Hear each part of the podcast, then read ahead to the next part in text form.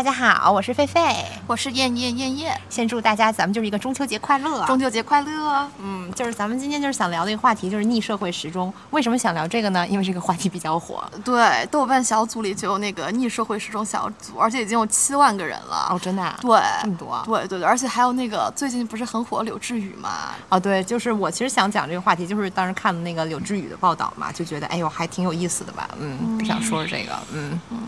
那咱们就开始吧，咱们就来先说吧，咱们先从哪儿呢？先从这个小组开始说吧。嗯，啊，行，就是什么是社会时钟呢？就是在这个逆社会时钟，它这个小组给的定义是，就是说，社会时钟就是在什么阶段做什么事情，比如说按部就班的上学、恋爱、工作、结婚。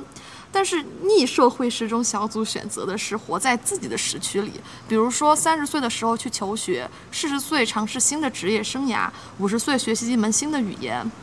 嗯，就是这样，就是去鼓励个体去探索自我，肯定是好的。但是就是我觉得哈，社会时钟这个概念就不应该去存在，就是因为没有社会时钟，也就不存在顺社会时钟或者是逆社会时钟这两个概念，嗯。那我们来讲一下，就是为什么就是社会会有社会时钟？我认为它是一个极度工业化的概念。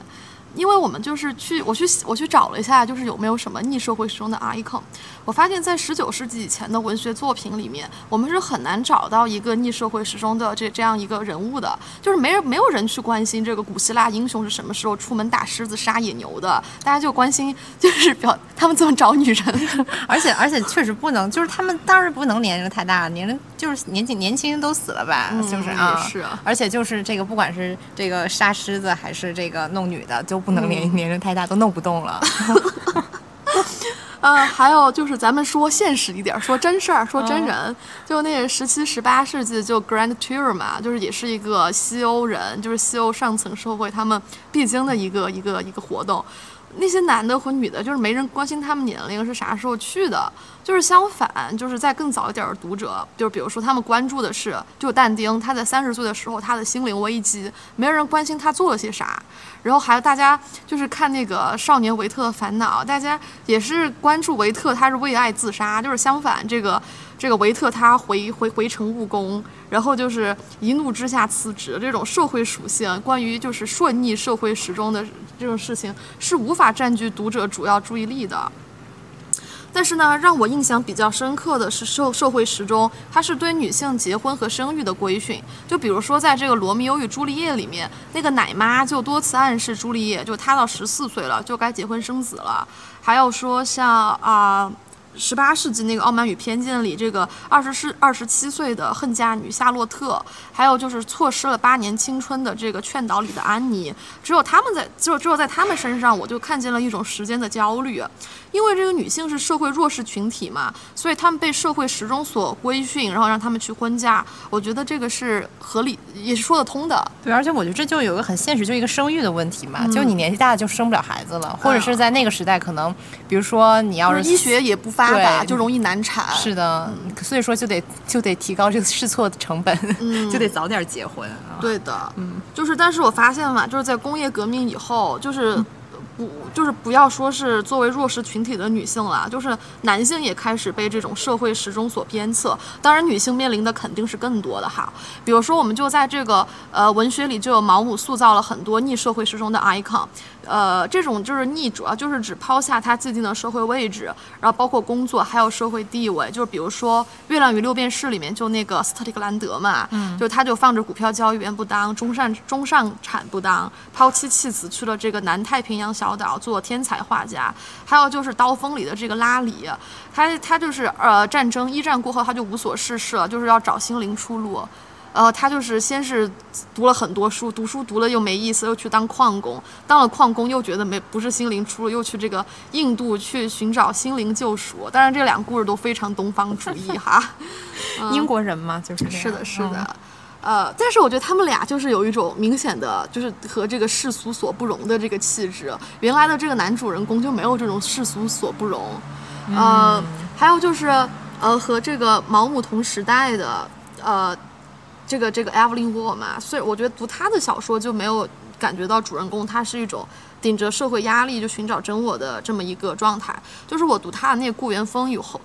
故园风雨后，还有一抔尘土。我就是那些主人公，确实是无所事事，但是我却没感觉到他们就觉得啊，我这个多么跟世俗不一样了。就感觉他们牛津毕业以后去什么非洲啊、南美啊放逐自我，然后搞同性恋啊，是个非常轻松的决定。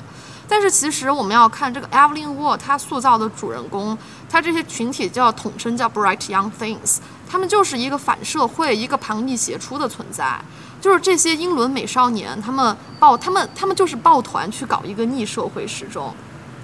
就是我们虽然读者读起来是很轻松的，但其实人家也的确是冒着很大阻力去离经叛道的。然后和这些 bright young things 同时代的还有那个 Bloomsbury 学派，比如说像弗吉尼亚·沃尔夫啊，还有 Clive Bell 那个著名的美学家，还有他的儿子裘利安·贝尔，这个可能是中国人民的老朋友，因为他那个那个民国时候到中国来，然后据说跟这个林淑华还搞了一段就是意意难忘。然后然后那个红影他写了个小说嘛，叫《英国情人》，那时候里面那那做爱写的老好看了，真的真的我没看过那个书，回去看一下。就他就。就是文笔有一点黏腻厚重，但是我觉得他当时作为一个初中生的我，我看见他里面就是那种吸着鸦片，然后在大院子里，然后有一个陪房丫头，这种打开了我的新世界。妈呀！但是我感觉就是这个这个写法也老那个东方主义就是这样，就是这样。然后后来这个他本来叫本来叫什么 L 还是英国情人 L，但是那个林淑华后人给这个跟这个这个红英打官司，就就换了个名字。嗯，呃，那我们继续说回来，就是。呃，就是他们其实那个 Bloomsbury 学派也是离经叛道的嘛，但因为那个是艺术团体，然后艺术家从十九世纪就开始就有了这个 avant-garde 的社会身份，就是他是领先于社会的，他的思潮也是要引领社会的，所以他自然就是无所谓社会始终的，所以社会就对他们就格外包容。对，而且我觉得你说到这个，我觉得特别有意思，就是随着这个工业社会的发展，就是那些艺术家就特别爱抱团嘛。你看，比如说那个除了这个 Bloomsbury，还有那个。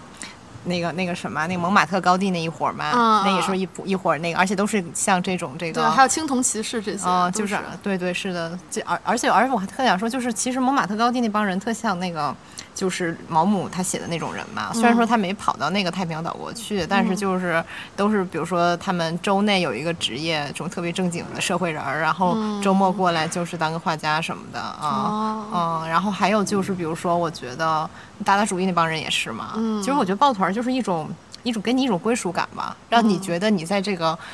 这个工业化时代不是一个异类，就是说大家这个麻风病人大家聚一。聚一 堆，聚一堆啊！后面我们要大讲特讲对，就是这是一个形容词啊，就是说指一个异类吧，被被社会主流排斥的人嘛，就是大家都在这个麻风村里面，谁也别嫌弃谁了，就这个意思，就臭味相投了。是的，是的，嗯，对，就是我我想聊这个社会时逆社会时钟这个话题啊，就是我自己是因为看了那个柳智宇还俗那个报道嘛。就是他，他当时北大毕业出家的时候还没有“逆时社会时钟”这个词，就很多人就当时就说什么：“哎呀，天才陨陨落了呀！”哎呀，现在还俗又引掀起了一波小讨论。其实我最近就是才认真看了，就是关于柳智宇的报道嘛，就看他自述，就是为了追寻他所谓的那个宇宙奥奥秘 而放弃数学去学佛，然后又对佛门失望而去搞心理学。其实我觉得还挺受触动的。就我觉得天才这个称号真的是。强加在人家身上太久了哈，就是一种捧杀吧。我觉得这个真没有什么好的，就人们总是先造神，再把这个神拉下神坛，就是人为的去制造一种非我，就是。不是我的这个非我哈，就来获得盲目崇拜和踩碎权威，就是两种非常极端的快感。就在我看来，于人于己都是不公平的。就我觉得柳智宇特别像那个赫尔曼·黑塞写的人物吧，就是那种在自己的路径上追求心灵成长和存在意义的人。就如果我没有误解他的话啊，就是他天生聪就特别聪慧嘛。人的存在就是被误读的。哦，是的，也是哈，就是你只要出现的，或者或者说你的这个作品都是要被误读。所以所以说如如果我们误读了柳智宇，也不是也不是故意的哈，我们在这儿只是把它当成一个一个呃文艺作品当中，也不能说是文艺作品当中的人物吧，但是就是一个。嗯，一个人物类型去分析啊，一个类型化的人物去分析哈，就是说这种人他就是一个天生聪慧，但是他就是非常孤独的，他向内前行，他不被人理解。其实我觉得黑塞自己也是这样的人呐，就是他当时也是就是考上了一个当时来看非常前途无量、非常稳定的一个体制内神学院嘛，然后就是这个。这个负了大家所有人的负家人之望，然后他就辍学了，他又去工厂做工人，然后完之后又去书店当店员。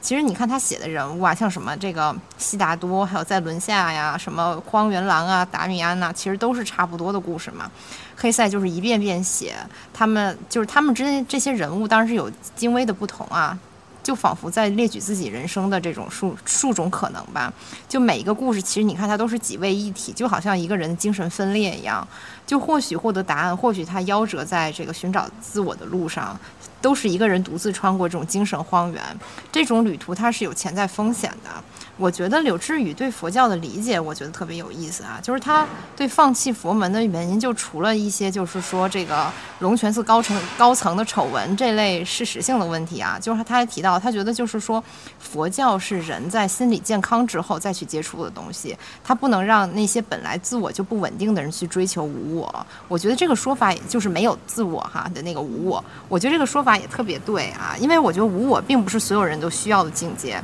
柳智宇说他想要。用心理学去帮助别人，其实我觉得黑塞就是这种做法嘛。虽然黑塞谈哲学、谈佛法，他的书都很像在给人上那种心理辅导课。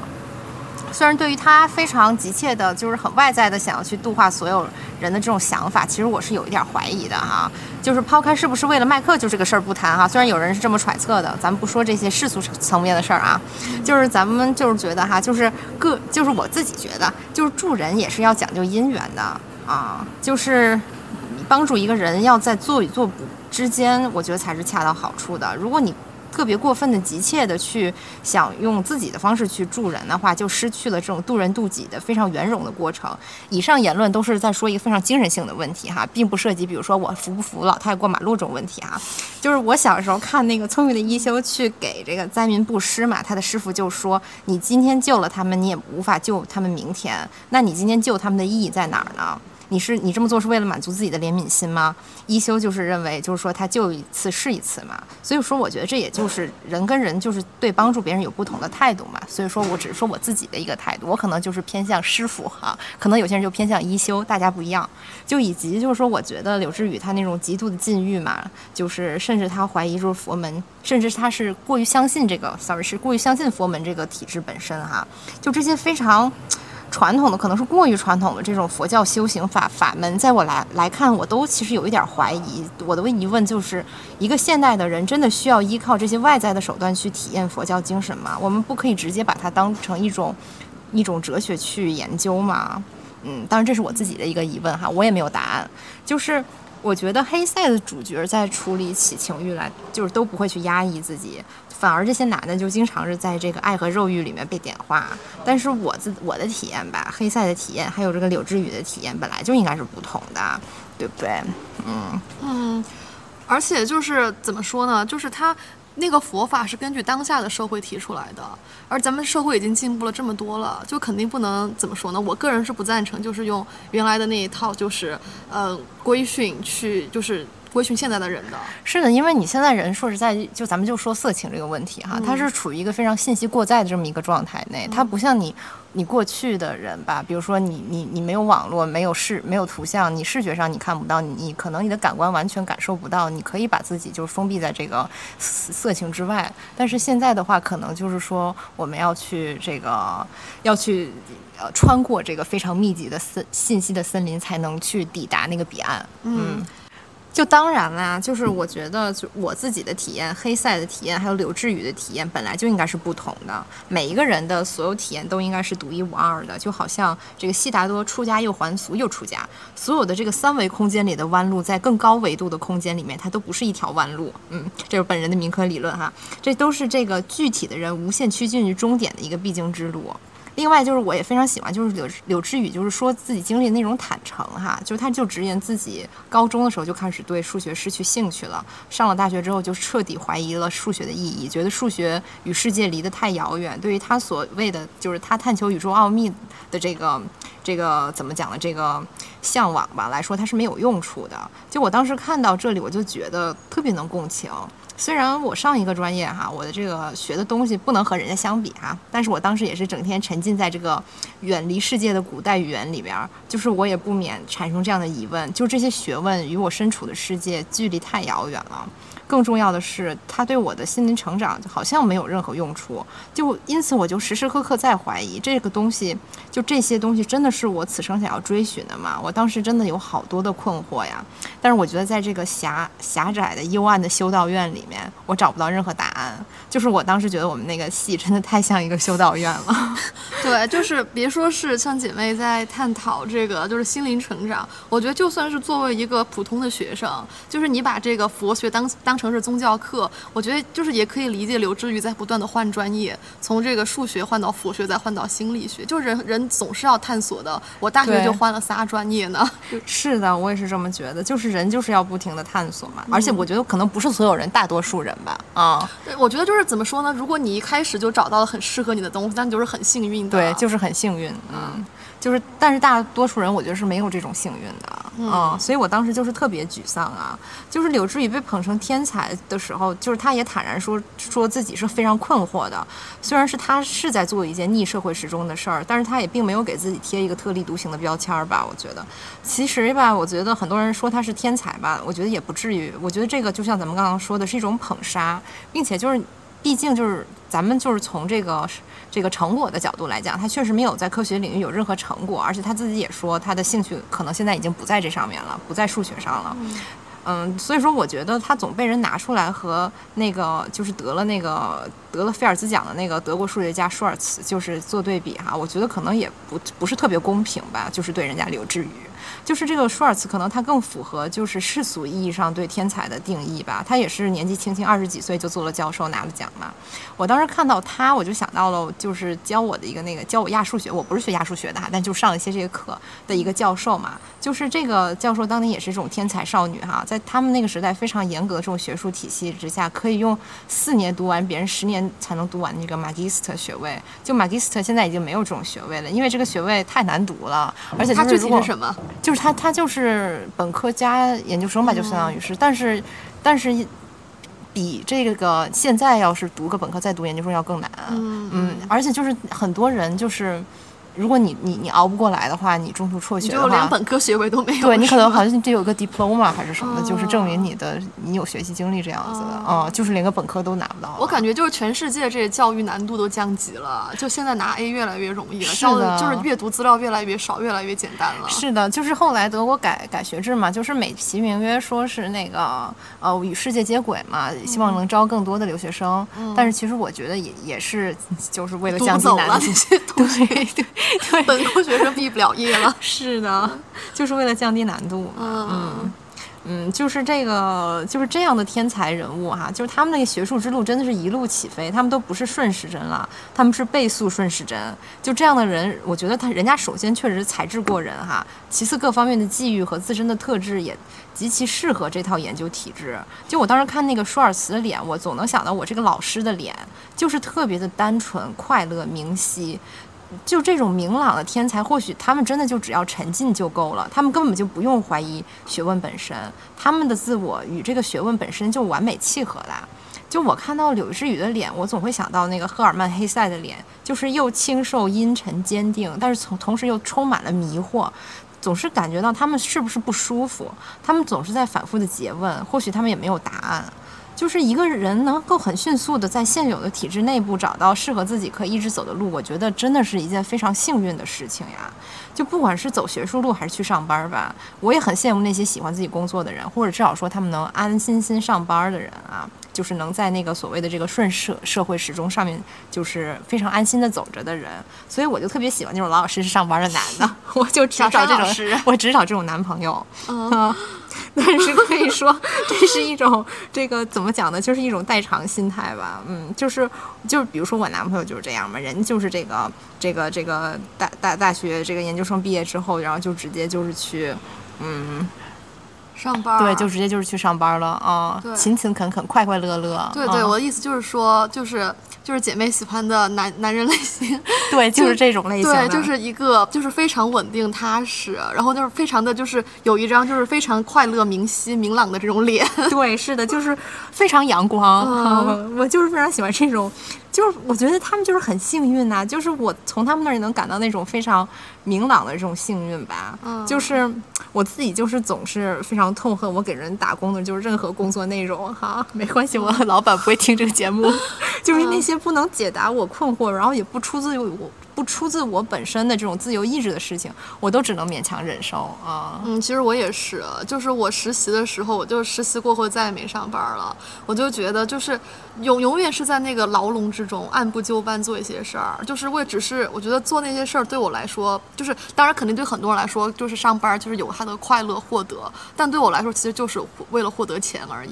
哎，其实我我我也能感受到，就是那种稳定安稳的感觉啊、就是我我当时那个第一个实习，我是在那个英国的一个研究所里边实习嘛，嗯。然后他就是在那个 Bloom Bloomsbury 那个 那个街区那个那公园儿那儿对，就在那块儿啊，哦就那环境特别好嘛。啊，嗯，然后我就每天上班的时候，就这个看着那个窗外的那个花园啊，那些景景象啊什么，就觉得好安逸啊。天呐，我是 天天，当时我是在大运河边上班，对面就是那个一个特别好漂亮的花园，艾艾薇薇那个金色鸟笼还在那儿。然后我每天就特别，我觉得我像被在被关在那鸟笼一样，我就每天四点准时下班，而且我们一周只用上四天班，我都还经常翘班不去那种。就是，但是确实我能感到一种安逸的无聊吧。我觉得我实习的时候，哦，而且我当时实习的时候离那个大英博物馆也特别近嘛，啊我经常就是中午吃饭就进去溜达一圈，反正也不用不用花钱啊啊。哎，你是为什么不用花钱？不是大英博物馆就是不用花钱，哦对对啊对是这样啊是这样就是伦敦的那种国国立博物馆都不用花钱嘛，啊，所以就还挺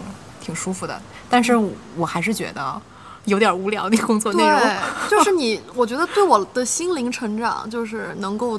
就是吸取的很少，是的，是的，是当然也可能是有上班上的这个境界还不够。就是我看那种什么，就是民科佛学，就说你你从什么就是一一花一世界，你从任何就是小的东西，你都你都是修炼。我我到我还没到这个境界。我我倒是不太不太赞同这个说法啦，嗯我觉得啊、因为我觉得你你你要向内寻找，你不是在向外寻找吧？嗯所以说我实在无法感受到，就是说，就比如说你你你让我每天做饭，我就我就做不来啊，就是我我就爸修炼不了。我爸为了鼓励我去上班，就经常说什么日本和尚就是拿个扫帚，然后一直扫了一辈子的地，终于有一刻顿悟了，告诉我其实上班也可以顿悟的。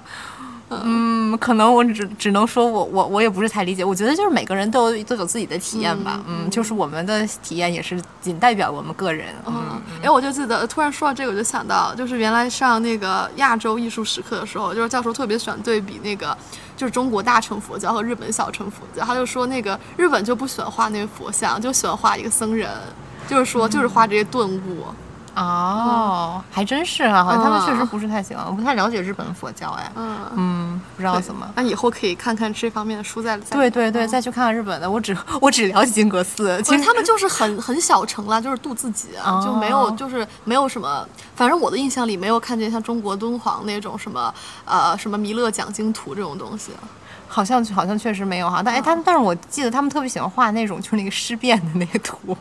就那个美女美哦，女对，腐烂的那个过程啊，是的，是的。哦，这个还挺金格斯的气势，嗯嗯嗯嗯嗯，哎，我们我们又扯远了，扯远了，咱们扯回那个逆社会时钟。嗯嗯嗯，就是那既然咱们刚刚就讲了很多咱们上班的一些痛苦经历，就是也不是痛苦经历吧，就是矫情经历对矫情经历。嗯那我就是我们来分析一下，就是上班是什么吧。就是当然这不是这不是我的我的理论，我本人就是觉得上班挺好的，只不过这是福柯这么看的，就是都怪福柯，对对对，就是就是怎么说呢？就是虽然历史的发展规律是作为这个大众的平民，他获得了越来越多的自由啊或者民主的权利，就感觉是越来越文明的。但其实这种社会结构的完善，其实也加重了对人的控制嘛。就是因为社会的运行不在这不再是依靠着某个权威、某个国王、某个权杖，而是遵循着这个严格的规范和流程。比如说，在这个现代社会里嘛，我们人人都只能遵循着就是各种就是无形的制度和规章，就是所以就是福柯他定义的监狱，他就不是说就是什么关押犯人的地方，而是而是说我念一下原文，就是当这个社会处在定制各种程序、分配人员、固定他们的空间位置、对他们进行分类、最大限度的从他们身上榨取时间和力量、训练他们的肉体，呃，把他们的连续动作编入发电。维持他们的彻底可见状态，在他们周围形成一种观察和记录机器，建立一套关于他们的知识，并不断积累和集中这种知识时，监狱已经在法律机构之外形成了。就是福克的意思说呢，就是虽然现代社会的确是更文明、更尊重个人，但其实权力无处不在。就是他借助知识和理性展示着自己的权威，嗯。并且培养出就是现在社会所需要的呃驯服的身体和灵魂，所以在福柯的笔下呢，学校啊、医院啊、军营啊、工厂啊，这些其实都是遵循着监狱的制度的。虽然我作为一个女性嘛，我是非常感谢就是文明的进步的，让我有很多就是我的前辈没有的权利。但是在我读福柯之前，就是作为一个在衡水中学那样的，就永远就感觉是被压抑禁锢的中学生的我来说，就是我当时看见裸那个就是裸裸裸裸体的古代希腊雕塑时，我的确是就是凭着直觉落泪了。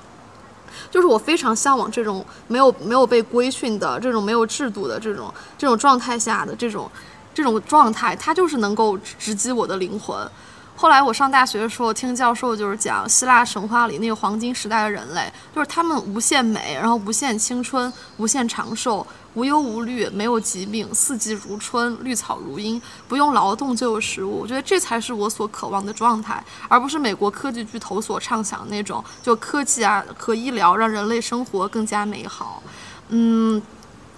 就是我想，我想提出一个疑问哈，你有没有想过，希腊神话里这种黄金时代的人类，他是一个非人的状态，他是没有人性的状态呀？对呀，就是真正古代希腊的人，就那些人，就是咱们就是说，大部分的奴奴隶和女性都活得非常惨呀。对，就是说嘛，所以作为少数群体的人来说，我来说，我觉得我是感谢这个社会发展的，但是就是我是向往那种状态，就是作为奴隶主的状态吧，这么说，就是他没有被规训。嗯，就是，而且就是现在，当时被监视确实比被现比现在少很多。当时的那道德就是很没有那么完善。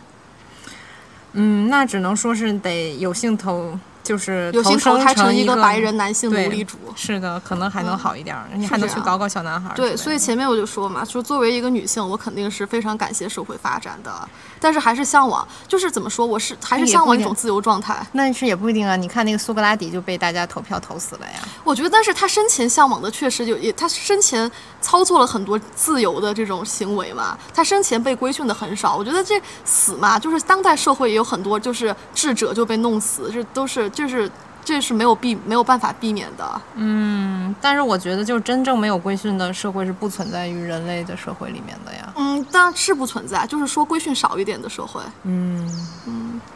嗯，就是就是呃，我觉得就是在，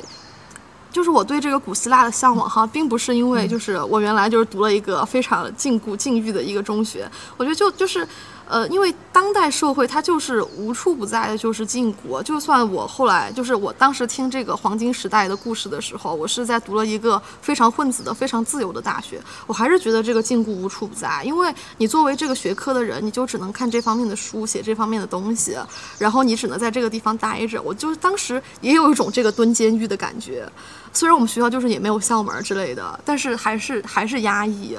哎，那如果让你选的话，就是说你活在古希腊的这个社会里面，当然前提是你是一个男性奴隶主，嗯，但是你可能会因一个得一个感冒你就死掉，嗯，可能或者说你可能会这个骨折你没法治，你只能拖着你的那个折掉的折掉的腿然后过余生，还是说你选择在一个这个可能医疗非常先进，然后你的那个饮食啊什么的都有一个基本的保障的这样一个社会里面做一个被监视的普通人呢？嗯，我觉得这是就是一个精神和肉体的一个权衡吧，但是这是两个层面的东西。呃，我觉得就像就是咱们昨晚上两点钟不是一起看金星嘛？那个金星，他就是把那个我真是好佩服金姐，她说她手术完了以后，她让那个医生把取的那个喉咙那个呃的那个软骨给放他他握在她手里，她说这就是我的代价。我觉得你要探索自我，你要获得一方面自由，你就是要获得，你就是要。就是牺牲这些代价，你就是要就是遭遇这些苦难。那你有没有可能被监视也是我们这个时代必须要遭遇的苦难呢？就是你生活在任任何一个时代，你你有你，或者说你寄身在任何一个性别的躯体里面，你生活在任何一个社会阶层里面，你都有自己的苦难和遭遇，那你就不用去追求别人的苦难和遭遇了呢？是这样，是就是每个人他的苦难和他的就是心灵成长路途都是不一样的。但是就是如果是我所选择的话，我觉得我不能忍受的是这个现代社会他随时对我的这个老大哥对我的监视，不是那个政治意义上老大哥，是任何时候。你做任何一个举动都是一种规训，在这个地方，就比如说强大的规训。对我们的我们的家庭也是老大哥。嗯，是啊，嗯嗯，咱们继续继续说回来这个。天呐，我们说到哪儿了？逆社会时钟。好的好的，那我们继续说回福柯，就是在福柯看来，就是当代或者是未来社会。它都有一个能够照亮一切的目光，笼罩着这这部庞大机器的全身，任何一个微小的细节都不能逃过它的注视。其实我挺能理解，就是福福柯所说的工厂，他去遵循福柯定义的监狱这个制度的，因为资本主义就是会异化人。那老板买你的八个小时要转化成商品，嗯，在这八个小时里蹲监狱换钱，我我觉得这个是资本主义它的。一个就是必必须的吧，一个内在的对一个内在逻辑，就是就是因为反正人一天有二十四个小时，然后工作几十年就会退休。但是这个社会时钟这个概念给我的感觉就是，就是不仅我们一天蹲八小时监狱，我们的一生都是在蹲监狱的。就是福柯他定义的工厂、学校、军营是监狱，是因为他们固定了人的空间位置；而社会时钟让我觉得是无期徒刑的原因呢，是因为它固定了人的时间位置。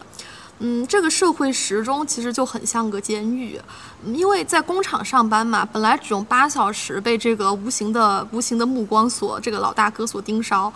但是这个社会时钟这么一加固，我们随时随地都在被这个无人处的目光所注视了。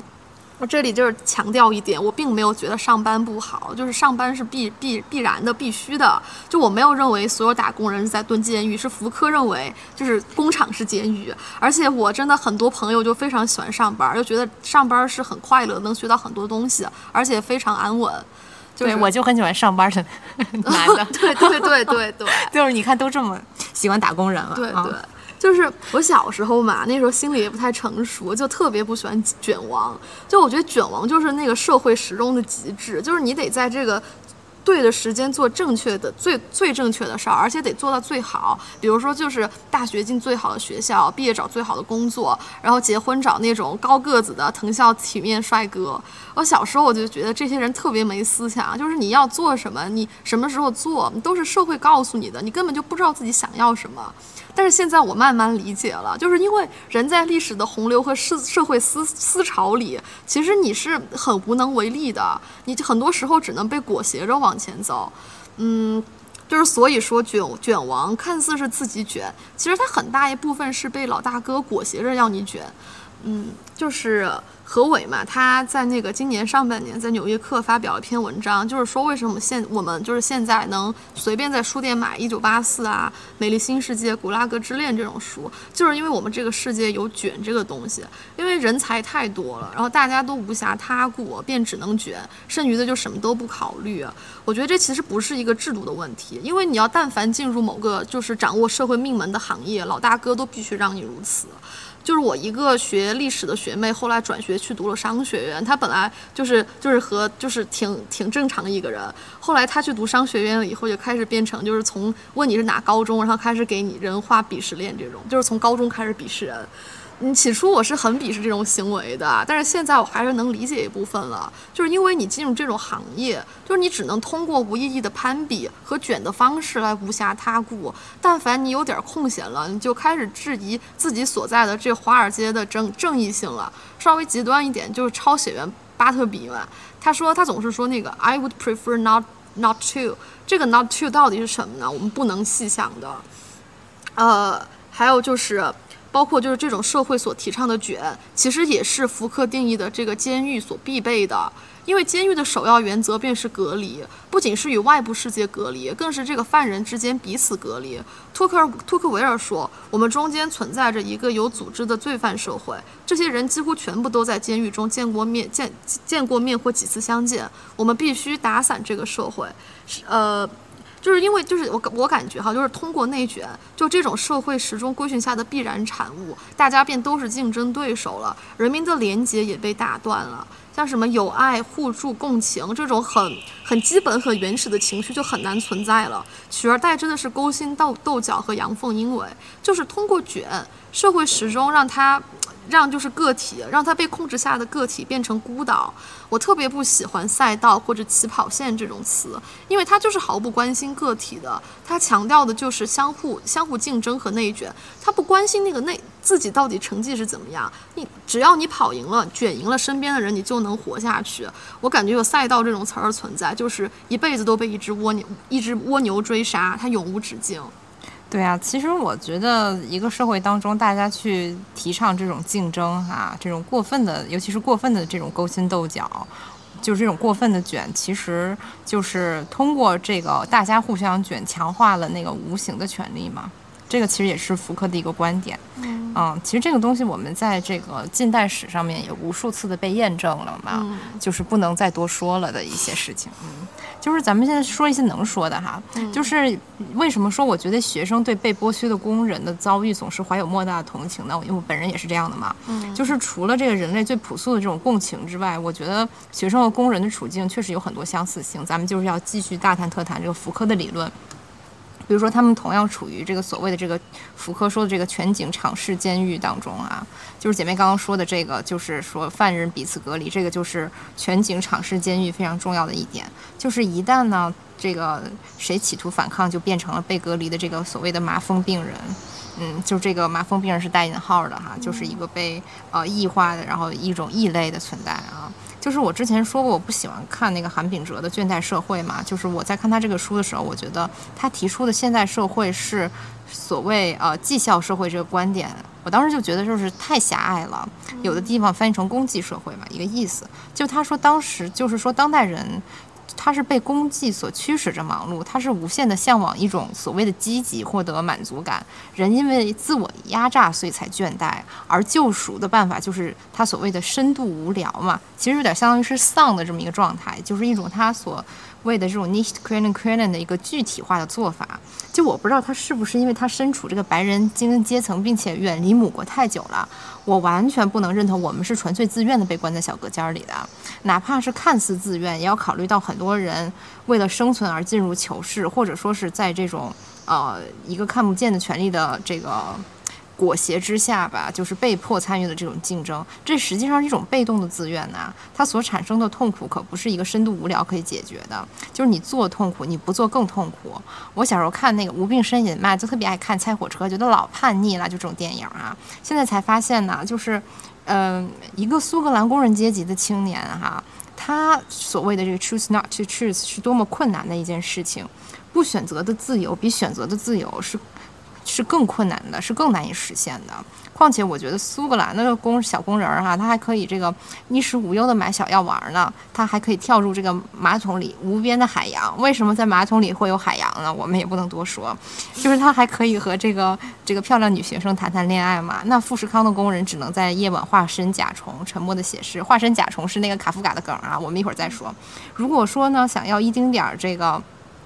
不选择不选择的自由，那这些富士康的工人可能只能面对的就是非此即彼的生与死的问题了。就是我看贾樟柯的《天注定》里面拍的最好的故事，就是那个东莞那个打工男孩那个莞东莞，sorry，白字大王，东莞打工男孩那个画面，就是就是这个男孩，就他不是喜欢那个妓女嘛，然后还后来发现那个妓女不仅这个怎么讲呢，就是这个出。出卖色相吧，就是，然后还有一个孩子啊，反正就是我，就是他，就是同时他的他跟他母亲有一些一些问题吧，啊，就是这个他的这种各种各样的真心呐，面对女孩，面对母亲的真心，在这个巨大的监狱面前，就感觉如同一个笑话一样。当他拥有了这种自省的自由的时候，当他可以跳出来看待自己的时候，他发现他没有不选择的自由，于是他选择了纵身一跃嘛，这是他呃唯一一种可以脱离这个顺社会时钟的方法了。就是广义上来讲，我们都是工人阶级嘛，所以说这种身不由己的痛苦是共通的。就是咱们再说回韩炳哲这个问题哈，其实韩国流行几十年的自习室，其实就特别像福柯。就是引用边沁的那个全景场式监狱的这个说法吗？难道这个韩炳哲他自己就没有去自习过吗？就是在这种自习室里面嘛，就是被囚禁者同样可以被观看，但是被囚禁者无法看到权力的中心，他不知道这个。就是就是我们不考虑这种开小差的情况哈，就或者像德善那样躺着睡觉那种人，就是就是他不知道自己是这个被谁窥视，何时被窥视的。同时，这个被囚禁者他自己也是孤独的，就是每一个个体他都是被隔绝开的，互相之间他们是不能交流的，丧失了任何观看与交流的主体性，他们只能被观看。对于这个监狱或者说是这个自习室的建造者来说，这是一个能够将效率最大化的这么一个理想社会嘛？在这种纪律的规训之下，还诞生了另外一类人，就是告密者。嗯，告密者其实也是一种恶性竞争者，一种内卷者嘛。权力隐匿在人群之中，权力没有实体，告密者是他具体可见的这种延伸。我觉得福柯就有一个很好的概念，就是这种权力的这种渗透性。嗯，它是渗透在人生活的每一个细枝末节里的。嗯，我们在生活当中其实经常能看到这类人呐，他就是会为虎作伥的替那个无形的权利去规训你，或者是很多人相互规训嘛。比如说你这个脱离了一个所谓的正轨，那肯定有一些人来说你，对吧？我觉得一切恶性竞竞争都来源于此，因为一个人被比较也是一种被观看哈。就从这个角度，我觉得就可以很好的解释雌竞嘛。就是如果俩俩女的啊，她为了争一个具体的男性而比美，或者是去比其他的一些什么东西吧，我其实是能接受的。我觉得这个是尚可以用理性去解释的。但是我觉得这个比具体的权利。就是更不能令人接受，就更令人作呕的是那种无主体的权利嘛。这就是咱们刚刚说的，就是权力可以脱离具体的实施者，渗透进生活的细枝末节，对人产生规训。所以事实上呢，很多女的雌竞，她的确已经不需要一个作为具体观看者的男性在场了。这些女的可以自己规训自己。我觉得这个才是这个恶的极致吧，就是让我最感觉最不能接受、最不舒服的地方。嗯。就是就是你甚至不需要去争取一个具体的利益，你都在规训自己。嗯，就是我觉得就是国内有一点比较病态的是，大家一方面就说远离男人，来男人会让你变得不幸，然后一方面就是又什么呃什么整容啊，就是各种白白幼瘦审美又特别特别猖獗。对呀，就那种体重警察特别多。对对对，就是不像就是我们就回国以后就面临一个无男可媚的状态。是的，是这样的，我们确实是无男可媚啊。嗯，对，是这样的。就是我觉得我，我觉得完全可以去爱具体的男人啊，一个具体的人，我觉得没有任何的问题啊啊！不要给自己设限嘛。是的，是的，嗯，关键是我觉得不要不要用权力去规训自己，或者是规训和自己同样的这个处境的女性嘛，这个才是一个根本的问题啊！是的，不就真的是就是远离体重警察，远离那个外貌盖世太保啊。就是咱们接着说哈，就是如何能在这种不被当做疯子和麻风病人的情况下逃离这个监狱呢？我也不知道。就是我们也不是哲学家哈，我真的是无法回答这个问题。我觉得怎么说来说去呢？就是我觉得比较可行的方式还是内观吧，就是你只能向内去寻求一个稳定的自我嘛。当我们拥有一个稳定的自我后，就根据这种稳定的自我判断去行事，建立自己的一套呃价值体系吧。就是社会时钟也就不成其为标准了。当你没有一个旧秩序去反对的时候，你也就不必为了逆时钟去逆了。嗯，但是另一方面，我也不认为就是人分为就是。有心灵和无心灵两类哈，就是我觉得你看什么看这些黑塞啊，就是他经常会有这种观念哈，我不知道是不是从尼采来的，就是我但。不管怎么说，这也是我对就是黑塞相对来讲比较怀疑的一个地方吧。就是我记得《荒原狼》里面他说，这个普所谓的这个普通市民，他们缺乏激情，没有致命的炽热，只要他们只要适宜的温度哈。然后还有那个德米安里面更是这样，他就说头上有该隐记号的人，他要去展现全新的、独特的未来的意志，而那些没有记号的人呢，就只能生活在固有的意志之中。我觉得这就特中二病，就这种把人分为两类哈。就是就是，我觉得黑塞呀，还有尼。材都是这样的，就他们总要划分出一个平庸的人和寻求成为超人的人。哎，我在想，这会不会是跟他们一直长期处在一种一神一一一神教社会有关？就被上帝信仰上帝的是选民，然后不信仰上帝的就是就是其他的人。对，有可能。就虽然说他们其实。某种程度上都是反基督的，但是就像咱们刚刚说的，当你在反对一个旧秩序的时候，其实你心中是有这个旧秩序在的啊。只有当你完全没有这个旧秩序的时候，你也就不会再受它控制了啊。所以其实它表现出来的都是都是这个意思，就是呃，这个就是你你看这个德米安里面，他都去推崇该隐了嘛，对吧？对啊，就所以头上有该隐记号，而且这其实就是那个那个什么来着，就是摩西他那个最开始就是本来是摩西头上有光，但是那个。个呃，那个翻译的人就杰杰罗姆杰罗米，嗯嗯，Saint Jerome，他就是咱们上期说过的，他把那个本来他把那个光和角就是没有分清楚，他就说就是那个那个摩西头上有角，然后这就变成了一个，然后摩西就变成了一个官夫的形象，因为官夫就头上有角嘛，就是特别糙。然后这个这个什么德米安还有该隐记号头上有记号，就让我想起了这种这种非常的就是什么，就上天注定这种这种感觉。对他其实其实其实他这里面强调的就是说该隐是一个。非常具有这种独立的这种自由意志的人嘛，大概是这个意思啊。嗯，所以说这种人是天选之人啊。我觉得你你其实你去相信自己是那个天选之人，这本身就是一个特中二病的这么一个心态嘛。当然，我觉得就是说你只有说你首先相信了自己是天选之人，或者至少是你有一个天赋在的，所以说你才能进一步去探索自我嘛。嗯，但是我觉得你在探索的自我上，你也要忘记自己是一个所谓的被该隐打了记号的人吧。否则就是这个所谓的我，就永远与我之外的这个世界存在对立嘛，对吧？你永远无法真正的去接纳他者。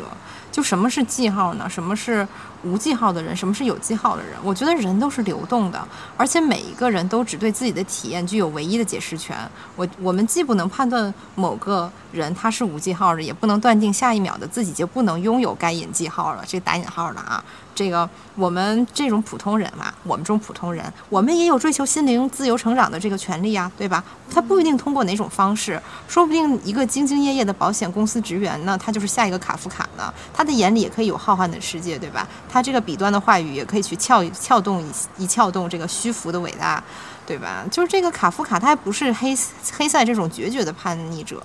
就我记得他当时说，他那个上大学的时候，他想选专业，想选德语文学，他爸不让啊，那就算了，就老老实实就学法律。然后人就上班了，偷偷写啊，偷偷写小说。辞职呢，也是因为体弱多病。虽然我觉得他可能是借此找一个借口吧，但是他也不能像黑塞那样说不干就不干了，哎，说辍学就辍学。就是这个这个人家喜欢这个女孩哈，我记得叫朵拉还是什么的，就他不被父亲认可啊，那就算了。然后他就不停的订婚再取消，就这个人就是消极反抗的一生哈，就是我觉得人不一定要成为荒原上的狼才能去寻找寻找自我呀，他也可以像卡夫卡那样，就是他可以每天晚上变成一只甲虫啊，但是咱们白天再变回去就行了，就不会被被家人饿死，不会被大家排斥，对吧？咱们可以大隐隐于市，所以我觉得就是坚决也好，懦弱也好，健康也好，病弱也好，我觉得任何人都有自己寻找自我的方式吧，即便是非知识阶层的人，他们的心灵也也。心灵也是不可忽视的，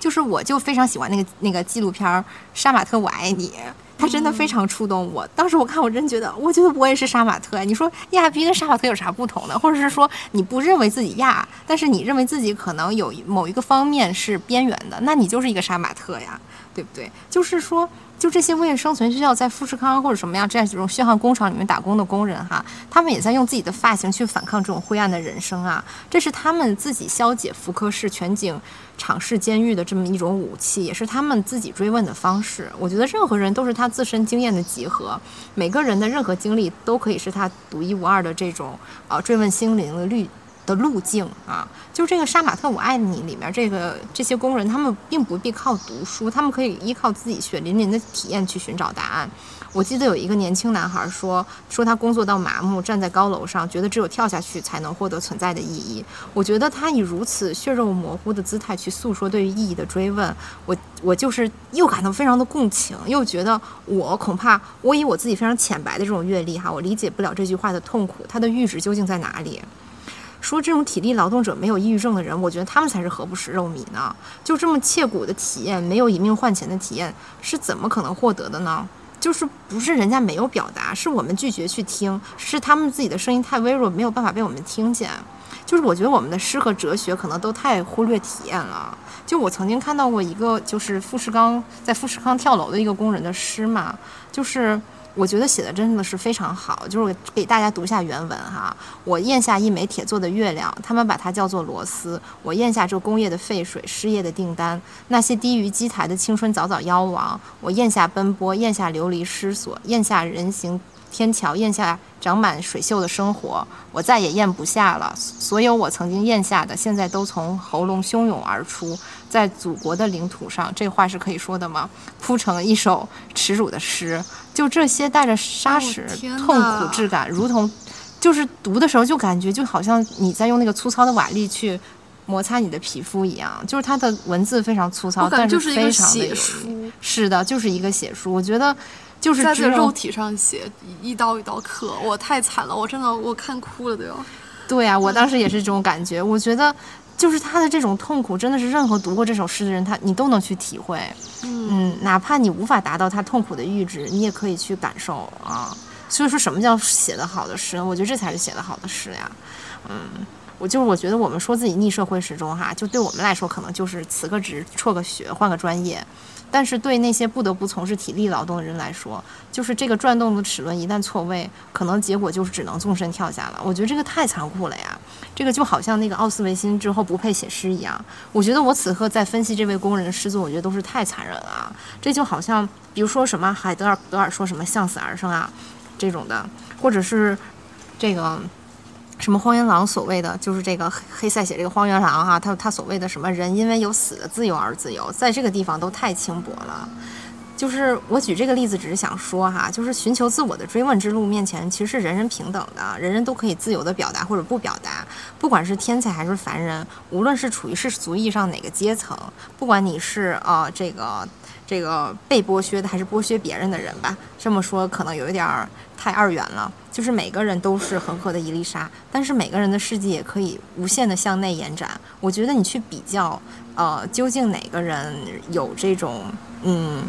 怎么讲呢？这个探寻自我的天赋有有有也是谁，或者是谁没有，或者是说每个人探寻的结果是怎样的呢？就这种比较，它是毫无意义的。对，因为每个人都有他自己独特的探索自己的路，每个人的心灵都是。都是那颗珠峰上的宝石。嗯，哎，我觉得这我就又看一下这首诗，所以就是咱们刚刚已经说了，就是其实。不见得就是你逆社会时钟，你就才是有这个自由意志的，你才是有想法的，你才是去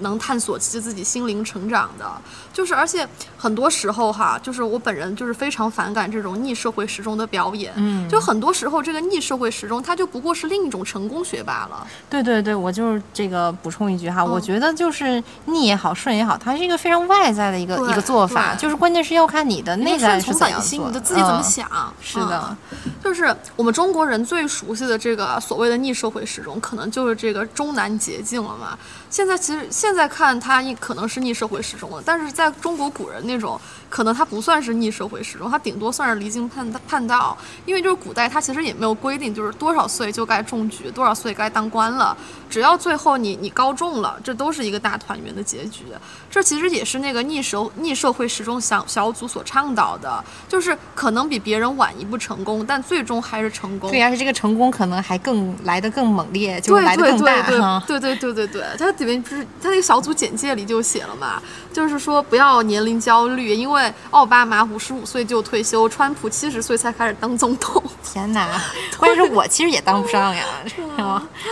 然后我觉得这就很像这个当时范进的同乡人对这个范进中举的态度，就是这些中国影，而且就是说回这个中南捷径，就是这些中国影视哈，看似是离经叛道的，其实只是因为当时的中国没有社会时钟和年龄焦虑，所以他们可以用做影视的这种方式来便捷做官。就是所以在我看来，很多中国影视都是假清高、真庸俗，就非常的鸡贼。就是像已经被神化的那姜子牙和诸葛亮嘛，他们真的就是因为德遇圣主，所以才出将入相，成就一番大业嘛。就是我太我我其实是不太相信的，我觉得他们其实就是乾隆，就是在蛰伏等待圣主，是不是不是那个大画大花瓶的那个？哦，不是到处盖章的乾隆的那个乾，是不是到处盖章的乾隆？对对，就就是我觉得他们就是没有说是说我就是我真的想当隐士了，我就是在等待一个时机罢了。我觉得比较真实的就是谢安，就是他就是在做官和隐居这种半一直在半推半就，他在那个东山隐居了四十到了四十岁嘛。他就一直要等到这个淝水之战的时候，他就是等待这么一个特别大的机会，然后才让自己就是领兵打仗，东山再起。然后到了唐朝的时候，然后一些那个庶民文人为了尽快在政坛上取得成就，也就开始学习谢安，就先装作自己是那个隐者，徜徉于山水之间，然后从而赢得超脱世外的高士名声。然后这些中南隐士呢，其实他们又非常希望就自己能靠名声能够获得权贵的引荐，从而去当官的。嗯，最有名的就是卢藏用嘛，他小小年纪就考中进士，但是他没当官，反而和他哥哥卢征明一起去跑到这终南山辟谷啊，练气功装神仙。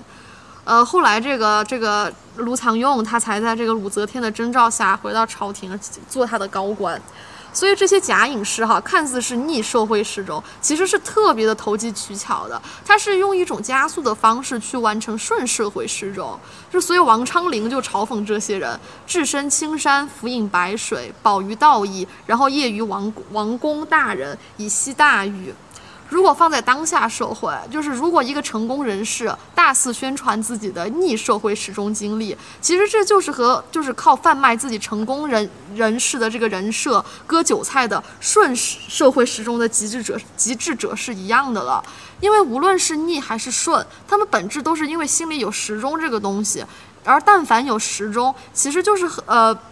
其实就是将那个社会和社会规训和成功学的那一套奉为圭臬的，就是况且每个人的经历、际遇、因缘都是完全不同的，他人的经验是很难复制的，所以就不可能出现一套成功模板，就不断强调自己逆时针的经历，而逆时钟、逆社会时钟的经历，其实本质和这个成功学博主展现自己生活蛮完美而当这个 life coach。割这个粉丝的韭菜是一样的，就是粉丝就看见成功人士、成功人士的人设，从而花钱让 life coach 指导自己，life coach 就是得赚了这个粉粉丝花的钱，从而继续当成功人士。但其实这 life coach。不能给粉丝的呃提供任何实操的经验，这其实就好多最近博主翻车都是这样的。是的，所以说我们是不会去当 life coach 的。我觉得我们只是提出问题、讨论问题，我们不能解决任何实际问题。对，是的，是的。呃，所以我就是就是，其实我很。反感就是不考虑这种受众的差异，去笼统告诉粉丝该如何去做的这种博主的，就是因为这种甭管是顺时针还是顺时针的极致成功学人士，还是逆时针躺平人士，其实他们都给不了粉丝什么建议，这都是精神鸦片，就是博主只是靠这种贩卖精神鸦片，就是割粉丝的韭菜罢了。就是那个昭昭，他给我讲一个网红，就是他说他。看看似是逆社会时钟，就是他现在说他大学的时候就开网店赚了很多钱，没咋学习。毕业以后觉得，哎呀，我其实钱赚，其实赚钱没什么意思，读书才有意思。又去读那个 MBA，就是他其实看似是这种什么逆社会时钟，他其实还是在贩卖一种他这个成功人设吧，用一种高高在上的就是状态就赚粉丝的钱。对，其实我觉得就是他这个行为本身无可指摘，而且非常聪明，非常好。嗯。但是就是问题就在于说，就是你去呃打着一个说我好。好像是叛逆，其实特别顺时社会时钟的这么一个啊，这么这么一个幌子吧啊。对，而且就是怎么说，我觉得可能就是他其实还是有很强的优越感，并且就是靠贩卖这种优越感赚粉丝的钱吧。我觉得这种其实对粉丝还是挺不负责任的，就是告诉你们该怎么做，就是把我当成一个模板。我觉得这种其实不太好，嗯。哎呀，这就是真实在是太自恋了，这种就是没有。其实现在很多网红不都是贩卖，就是觉得我我很成功这样这样子人设，然后来粉丝给自己继续花钱吗？这个我们是可以继续说的吗？然后没有又没说是谁嘛？啊，也没说是谁，对，也是 确实是这样。所以我就是我个人是不太喜欢这种啊，不太我肯定是不看这种视频的吧？我觉得嗯，我比较受不了这种。是你你告诉我怎么去活这种方法？对啊，我觉得这个就是大家都不一样吧？对对对，是的。所以我觉得嘛，就是要打破 life coach 这个骗局的方式，就咱们前面就说了，就是你要探索自己的本性，就当下的我是想做什么的，就是我的困境是什么，而我的渴望又是什么，我需要自己给自己找出路，而不是一个人来告诉我该怎么做。就是放在社会时钟这个概念下，我觉得我们就应该去打破心里面这个设定的社会时钟，就甭管是顺时针还是逆时针，你就遵从自己的本心，就是做自己想做的就好。就我比较喜欢就陈子昂，他是个那个四川富二代，然后他年轻的时候就不爱读书，然后整日就学习游侠之术，在社会上晃荡。哎，我说起来，我发现就是。四川真的比较容易产这种不爱读书的闲散人士，像苏轼，他们那一家子都不爱读书，他曾祖父、祖父也是不爱读书，就是六十多岁去才去开始读书这种。还有那个谁啊，那个李白也是，大家其实都是整天在那个练剑，嗯。是的，是的，但是这个陈子昂这个人，他就是到了二十多岁，他又觉得当个游侠比较无聊了，又开始了就是读书，准备科举之路。虽然他读书读得很读得很好嘛，但是因为他的家世并不显赫，虽然他爸妈很有钱，所以他第一次也没有高中。就是那时候，就是唐朝科举就是开卷考试，就就像齐王就直接告诉主考官，就是你把这个王维给我弄成状元就可以这样，因为是家世显赫，还有被就是才华被高官所所推崇。但陈子昂他就没有这么这么好的这个家世和名声了。但是呢，陈子昂他为了自己的科举之路，他就靠哗众取宠的方式，在那个长安的大酒楼里面摔摔破了一把非常名贵的胡琴，从而吸引了大家的注意力，然后读自己的文章。他就靠这种方，就是他当时就是。有一把琴特别特别贵，他就把这个琴买了，说明天我在这个地方设宴，你们来听我这个弹这个琴。结果大家都来了，他把琴给摔了，然后说你们只知道这个琴的名声，就不知道看我的文章，然后在当场发自己的文章。这个就很像，这个就是采取了一个太平洋岛国的土财主的宴请宾客的方式。对的，是的，就是那个什么，就是那些那个什么涂尔干那些人类学著作里面写这种东西。对，然后就是看起来这种方式是挺那个急功近利的。嘛，但是他就是为了自己的科举之路，也不管这些事儿。等到了武则天时，武武则天就是当政的时期，他因为触怒了武则天的亲戚武攸宜那个将军，然后他就被贬了。被贬了以后，陈子昂他也挺有脾气的，他就罢官回家了。不过他回家也非常悲惨，他就是回家三年后，就因为地方的乡绅觊觎陈子昂他们家大业大的这个财产，就以莫须有的罪名让陈子昂入狱，然后被处死了。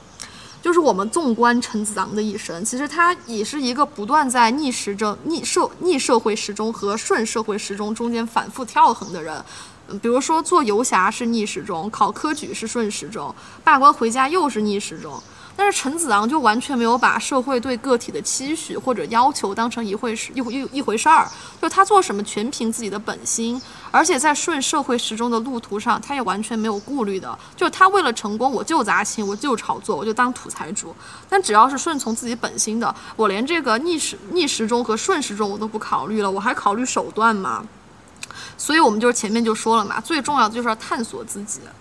嗯，如果说陈子昂他走的是一条狂飙的路，就是做什么都很着急，因为他有很多目的。但其实我觉得也可以走一条非常缓慢的路，就是就是说，别说放下时钟了，就放下时间都是可以的。福楼拜他说过，才华就是缓慢的耐心，我觉得说的非常对，就是得慢。因为这种慢就是放下时间，但是张爱玲说出门要趁早，完了这该听谁的呢？这不一样，就是怎么说，就是一个心，就是成功，成功要早，但是心灵探索，心灵探索可能就要慢一点，或者说就这些人只能也都是只能依据自己的经验去说，都是自己这个体验的结合，对对对，是这样。呃，就是我当时看那个《X 战警》对吗？就是第一部有一个情节，就是那个快银，他在这个混战中加快了自己的速度，从而让这个相对时间变慢，然后他自己就可以在这个无限延长的时间里感知、操控一切。这个情节就很打动我，就是因为它是在那个有限时间里的无限扩张，倒不是因为这个快银它很快，而是它通过快来就是追求一种非常慢的境界。在这一秒钟里，他能观察到水滴的走向，刀在空中划过的痕迹，拳头的力气和方向，还有子弹银色的弧度。这一段拍的也非常细腻，就甚至让我想到了王维的诗。王维他之所以能呈现出特别美的画面，除了他有很好的文采，其实也和他特别耳聪目明有关的。所以他能够。就是听见寂寥群山里被春泉折射的鸟鸣声，他能注意到明月照射在山林上不同的色泽，什么返景入深林，复照青苔上，别人别人就看不见，是是是，就他写的什么呃见户寂无人，空山不见人这种东西，但是王维他就是能听见。呃，而王维他耳聪目明，也是因为他心特别的静。他心静，则是因为他没有什么欲望，也没有什么目的。反过来就是特别快的，就是非常有目标的，就是陈子昂，就是因为他有很多目标，所以他做很多事情就是都特别的快，什么都轰轰烈烈。但是就是像又学佛又富贵的王维，他就没有，所以他就能够放下时间。而张竹坡就是咱们的这个经学经学大家，嗯，他就说经学领头学科带头人，他就说 才不高，由于心粗，心粗则气浮。气浮则心欲粗，其实气浮就是因为放不下时间，放放不下时间就是目的太强。我现在就很怀念我原来中学时候可以花一年时间就没有没有任何目的性的看一本书，就不像就是读大学以后，你一天要看很多书，就是为了写写一个 paper 出来，这个就是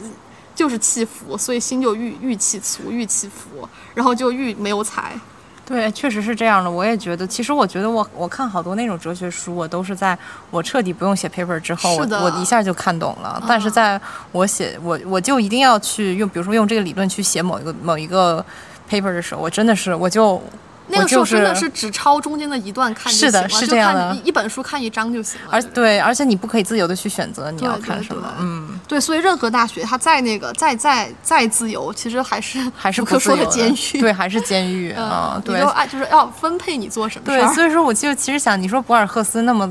自由的这个脑子和心灵，就是因为其实人家就读个本科，对，然后就可以自由的写作了。嗯，对，就是当然这个都是我们的民科理论哈，就是这个我们的体验，并不是其他人的体验，每个人的体验是不一样的。对，就是说到体验，咱们就要说到人对自我的探寻之路啊。我觉得如果你要自我探寻、向内探寻的话，它必然是逆社会时钟的，因为这个过程中人要重估一切价值，人要建立自我的标准。但是呢，这个行为反之不成立啊，所以这也是我为什么很不喜欢豆瓣逆时钟呃那个逆社会时钟小组大的这个原因哈，就是因为大部分人他就像刚刚姐妹说，他把这个逆社会时钟看作一种逆袭的手段，对吧？用一个成功的结果证明了，哎，我这个逆社会时钟的做法它是正确的，那就是还是成功学哈，就是其实是不是要逆时钟，这本来就是个伪伪命题。如果我们有自己的眼睛去观看，对吧？那就跟那个王维一样，对吧？那那个社会的时钟对我们来说是不是就不存在了呢？是不是？嗯，这个人向内的这个探索，它是反成功学的，我们可能无法。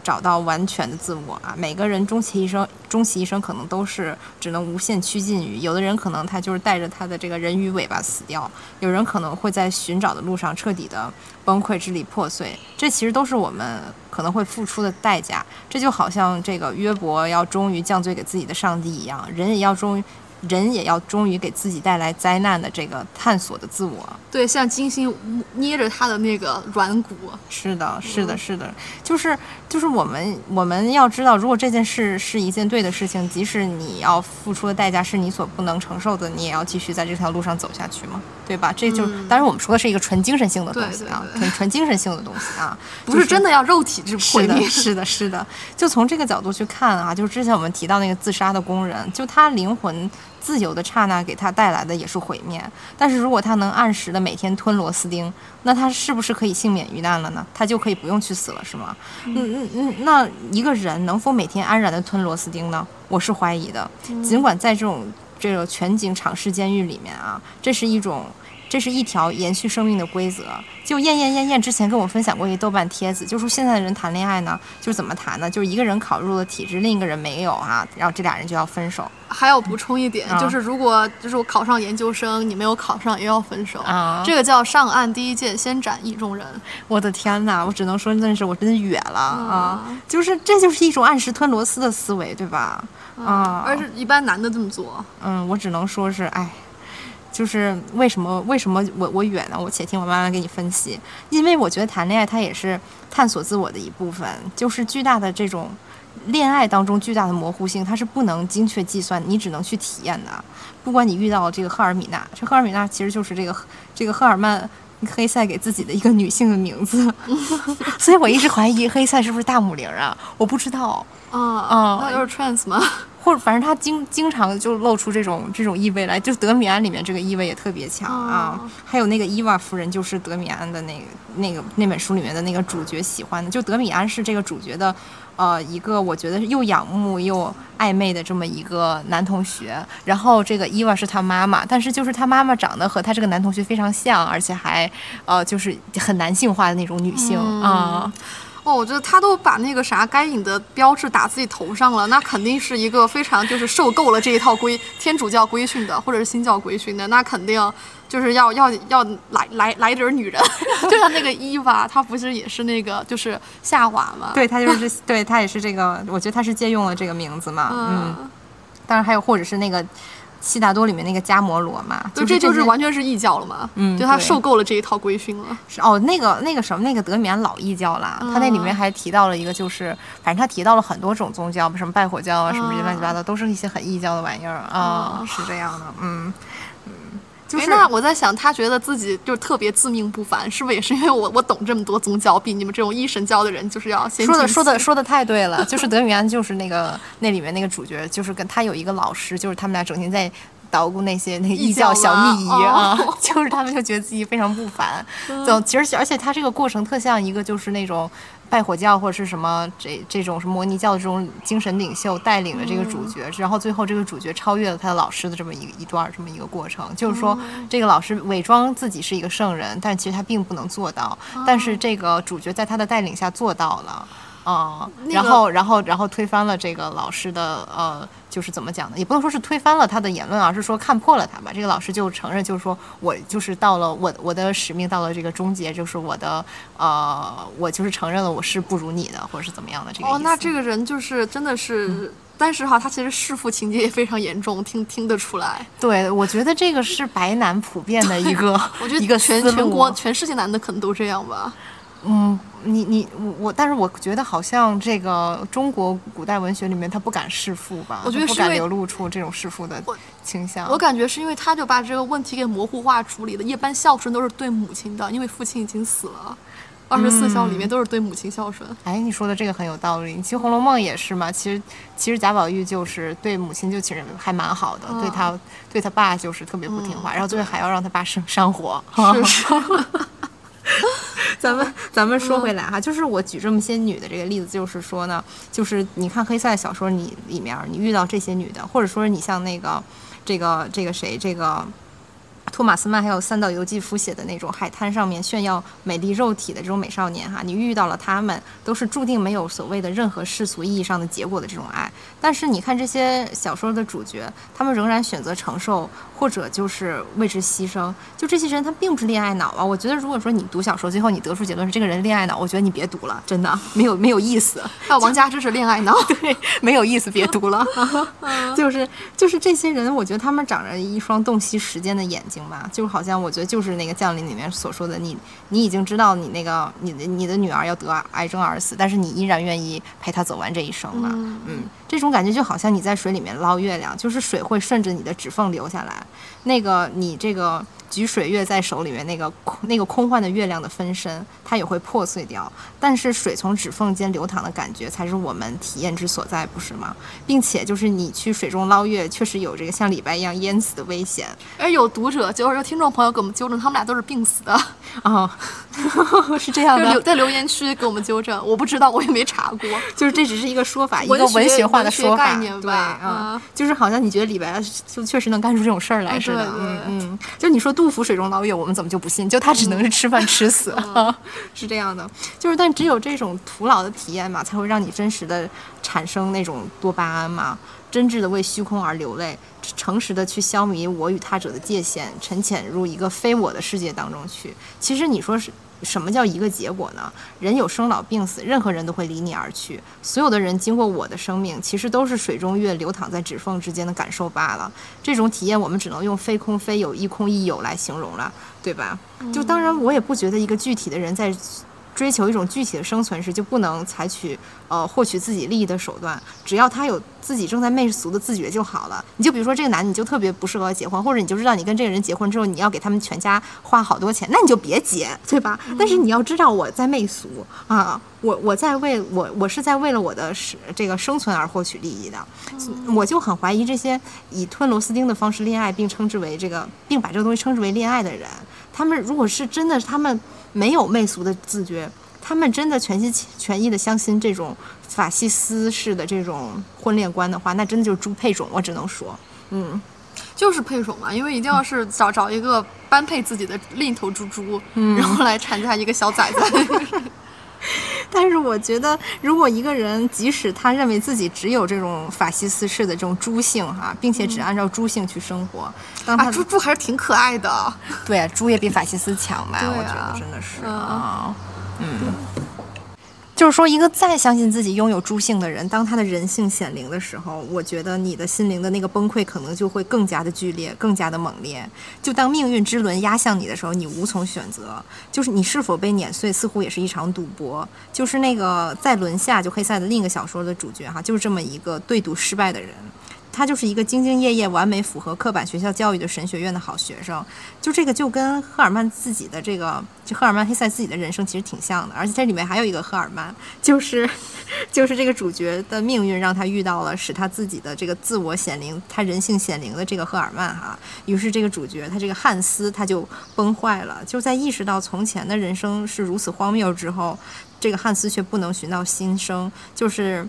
他就辍学，然后做技工，得了这个神经衰弱，最后在别人的嘲笑当中死去。这个小说就特别像黑塞对自己人生另一种可能性的这个赌赌博失败的这种人生的这么一个呃探讨吧。虽然黑塞是赌博成功了嘛，嗯，然后这也是这个我们在这个走这个逆社会始终的道路上，确实是可能出现的这一个结果嘛。我记得在这个汉斯闹辍学的时候，他在神学院就已经是一个异类了。就在神学院中，我就记得原文就是说他像一个麻风病人，这是多么一个典型的被隔离、被遗弃的这个这样的一个异类的形容。就是你你想要去追求这个逆社会时钟，这种叛逆可不是像那些所谓的这个 life coach 给你标榜的那么简单。嗯，对啊，你要承担的代价很可能是自我的破碎。那你依然有勇气去选择这条路吗？是的。那今儿咱们就就。那就这样吧。对，就这样吧。就是虽然说我们这期稍微就是有一点短，但是都是一些就是小小的感悟啊。就是可能就是说不能对大家生活产生任何的帮助。就是因为今儿中秋节嘛，大家还是要花时间去跟就是家人相处、爱人相处和自己相处，就别在这儿听我们逼逼赖赖的了。就我们短，我们快速逼逼赖赖一番，大家赶快去享享受自己的这个人生去。对，但是就对啊，就是既要享受这个顺时之中的这种乐趣，也要这个不。不要忘了对自己内心的探索吧，我觉得是这样。那大家拜拜，拜拜。